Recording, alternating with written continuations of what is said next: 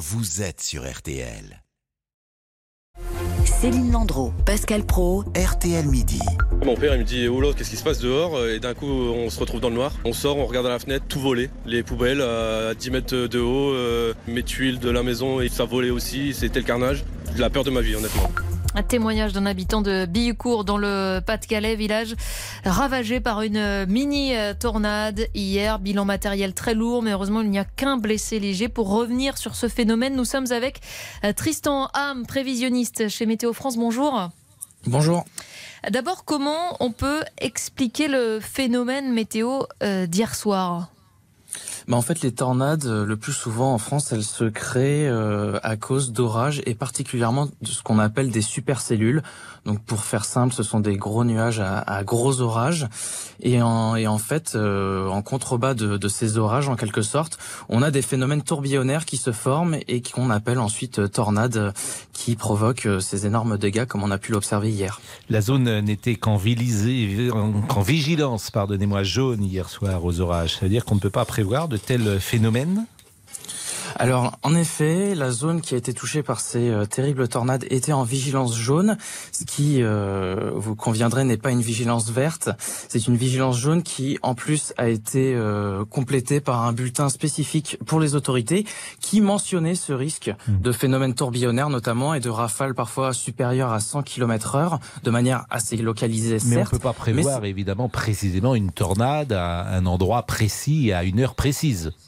Eh bien, c'est un peu comme les orages. Les orages qui d'ailleurs sont des phénomènes quand même assez, euh, comment dire, volatiles, très difficiles à prévoir, de par leur complexité et également leur faible euh, dimension. Eh bien, vous vous en douterez que les tornades également, qui sont des phénomènes de encore plus petite échelle, sont encore plus difficiles à prévoir. C'est pourquoi on prévoit juste plutôt une zone à risque. Euh, c'est fréquent des phénomènes euh, comme celui qui a touché Billucourt hier? Alors, il faut savoir que la période où on observe le plus souvent les tornades, c'est de mai à octobre. Donc c'est un phénomène en l'occurrence qui est relativement euh, tardif, on peut euh, on peut le dire, mais tout de même ça a déjà été observé auparavant.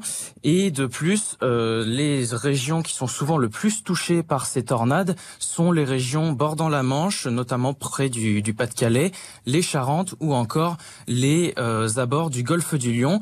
Et ce que j'aimerais rajouter, c'est également que c'est un phénomène qui est relativement rare en France, contrairement aux États-Unis par exemple, puisqu'on en observe quelques dizaines par an, entre 40 et 50 en moyenne. On est très sensible aujourd'hui au climat et parfois, effectivement, on interprète un incident climatique comme lié au changement climatique. Je voulais votre avis sur la tornade d'hier.